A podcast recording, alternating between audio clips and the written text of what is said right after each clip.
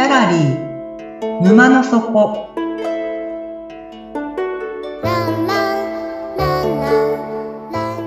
これは月に2回だけオープンする不思議なギャラリー沼の底で店主のオセアンと織りなす抽象画の世界のお話。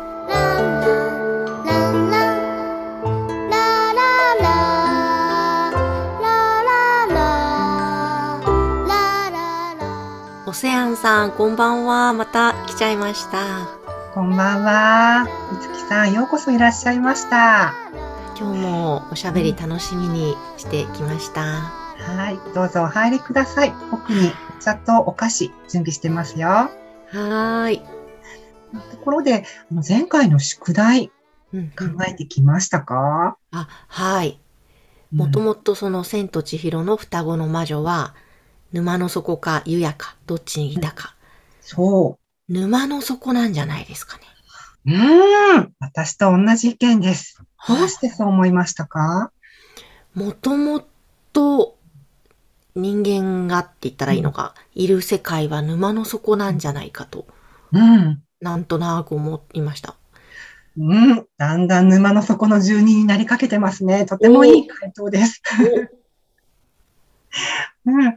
あのね、その沼の底に何があったかというとですね、あの、ハンコが沼の底にあったから、私はおそらくそこが出発点だろうと、二人の出発点だろうというふうに考えてるんですよ。うーん。ね、ハンコっていうのは、あの、型、型ですね。型とか原型というものの象徴になるので、その最初の原型を繰り返し、繰り返しして、うん形という立体の形になっていくといううん。意味があるから、うんハンコがあるからきっと沼の底が最初の二人の出発点なんだろうというふうに思ってます。うーん。さあ、今日はね、うんその映画の千と千尋の神隠しの中に、あの様々な2、数字の2、言い方をか変えると、水というものが出て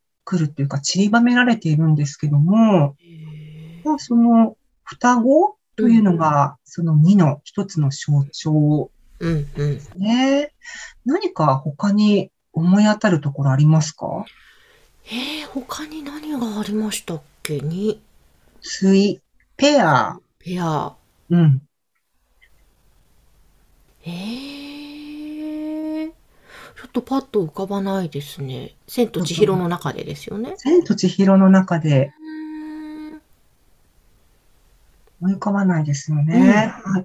これ一番ですね、あの、わかりやすいのが、主人公の千尋の異界での名前、千といううん名前なんですけども、あその千と、まあ、ペアになるある存在がいるんですけども、何だと思いますかあ、あ、あの、男の子というか、えっ、と、白白？白、ね。うん。実はですね、ちょっと、あの、違うんですよ。この1000のですね、あの、数字にすると、まあ、0が3つつく1000うんというのを思い浮かぶと思うんですけども、実は、湯屋で一緒に働いていた、リンという女の子がいたのを覚えていますか？あ、はい。うん。そのリンを数字にしたら、何になるでしょうか？リンって数字にすると、うん。何割、何部、何輪？という言葉があって、はい。割は10分の1、分は100分の1。では、輪は何分の1でしょうか？千分の一ですか？1000分の1。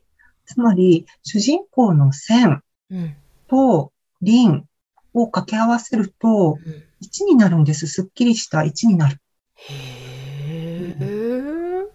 この宮崎駿監督って非常に言葉遊びが好きな方というか、こういう感じでいろんなところにね、面白いエピソードを散りばめているんですけども、へー実はもう一人、うん。もう一つ2位にまつわる名前の人がいるんです。うーん。えい、誰だろう？ん。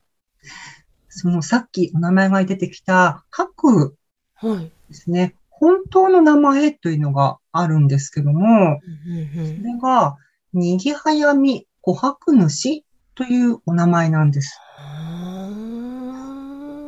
なので、みつきさん、うん。にぎ文ということ、もうご存知ですか？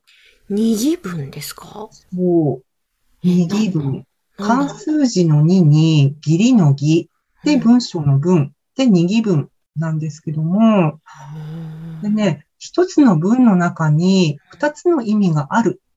または、二つ以上の解釈が可能な意味付けのことをうん言いまして、もう一つはダブルミーニングとも呼ばれているんですよ。はい。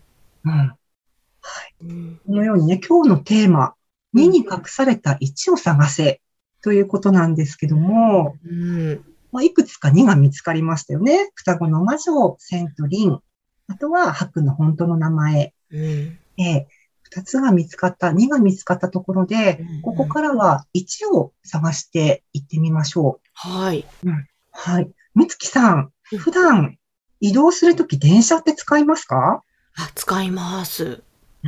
電車には必ず行き先がありますよね。うんありますね。ね方向、方角、あとは目的地。うん。で、千尋は、あの、沼の底に向かうために電車に乗るんですけども、うん。その電車の行き先、どこになっていたか覚えていますか？へえ、覚えてないな。なんか、でもな、なんだろうな。し死の世界みたいな、亡くなったような人がぼんやり影で乗ってたようなイメージなんですけど。はい、その電車にちゃんと先頭に行き先が書いてあって、で非常に優しい漢字、二文字なんです。その二文字とも小学校低学年くらいで習います。へえ、なんだろこれね、答えは、中道、中道と読むのかな？大中小の中に、道、ロードの道、う。うん。まあ、中道とここではちょっと呼んでみますね。はい。中道行きの電車に乗るんですよ。はうん、で、その不思議なね、大中小の中道。あうんこの言葉、ちょっと別の角度から見てみたいと思います。うん。みつきさん、小学校、だいたい3年生の理科でやるはずなんですけども、うん。磁石って覚えてますか？はい、覚えてます。棒磁石。うん、うん。あれ、特徴ありますよね。まず2つの極があります。はい、S はい曲と N 曲。そうです。S 極と N 極があって、うんその極、N 極と S 極では引き付け合うんですけども、同じ極同士、うん。N と N、S と S だとうん反発し合うという特徴がありましたよね。はい。うん。真ん中から半分が N 極で、真ん中から半分が S 極うん、うん、うんですけども、うん。うん。さあ、質問です。はい。その棒磁石の真ん中うん。は N 極でしょうか ?S 極でしょうか？ははい、突然、また不思議の世界に 迷い込んでしまったんですけども、どっちだと思いますか？あ。いやー、確かに考えたことなかったですね。真ん中、真ん中。どっちなんだろう？どっちもあるのかな？どっちもある。うん。へえ。そう。先ほどお話ししたうん。ダブルミーニング、二義文がここで出てくるんですけども、うん。磁石の真ん中というのは N 極でもあり S 極でもある。だけど同時に N 極ではないし、うん。S 極でもないという WW ミーニング。へえ。え、どっちでもあるけどどっちでもない。そう。どっちでもあるんだけど同時にどっちでもないはという、とっても不思議な世界あ。が、うんこの磁石の真ん中になるんですけども、これね、こういう不思議な世界って実は身の回りにたくさん散りばめられていて、他に何か、月さんご存知ですか？なんだろう？なんかありそうですよね。うん。へえ、なんだろう？例えば、みつきさん、こんなことしたことありませんか？大根がありますよね。はい。大根の実の部分は食べますよね。はい。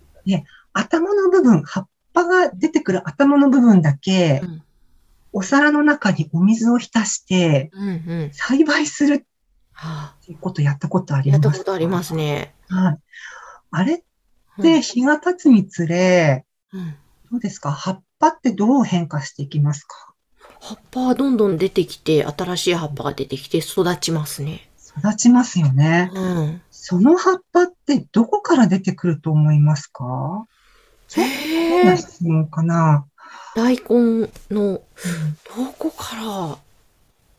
不思議ですよね。本当ですよね。確かに言われてみれた。ねまあ、あの、私たちね、なんか小学校の理科の時間で、うん。光と水が光合成でね、光合して葉っぱがなんかどうのっていう話を聞いてくるんですけども、よーくよーく考えると、とっても不思議な水と光が葉っぱに化けるっていう、とっても不思議なことがですね、目の前で。ねですよ。うん、これね、人ってこう大人になってくると、この真ん中のロジック、うん。まるで水と光のように弾いてしまうというか、うん。うん、まあ、ね、大人になるって悲しいのかよくわからないんですけども、うん。真ん中のロジックをですね、どんどんどんどんこう、避けてしまうようになってしまうんですね。へまあ、それを、なんとかまた、ね、物語を、なんとか取り戻してほしいっていうのが、ここのうんギャラリーの一つの、まあ、目的でもあるんですけどね。うんさあ、そろそろ閉店の時間になってしまいました。はい。今日のお話、これでおしまいになります。あー、わかりました。じゃあまた次回楽しみにしてます。で今日はですね、眠る前に一つだけアドバイスをみつきさんにして差し上げますね。はい。はい。そのね、答えが用意されていない問いかけうん。うんってたまにあるじゃないですか。うんうんちょっと自分で答えを探さなきゃいけないうんっていう時ですね。で、その時、どうしても、どんなに考えても答えが見つからないっていう時があるんじゃないのかな。もしくはこの先出てくるかもしれないんですけども、その時にどうしたらいいのかっていうアドバイスを一つ最後に教えますね。はい。お願いします。そんな時はうん。寝ちゃいます。あ なるほど。うん寝ちゃいますうんうんそして、ここからですね、うん明日の私にバトンを渡すんですよ。おー。で、今日解けなかった質問の答え探しっていうのは、明日の私が受け取ってくれます。うん。これね、とっても便利な代行サービスなので、うん。ぜひ積極的に使ってみてください。はあ、わかりました。今日は遅いから、もうおやすみなさい。おやすみなさい。眠って目が覚めたら新しい世界が待ってますよ。はい。ありがとうございました。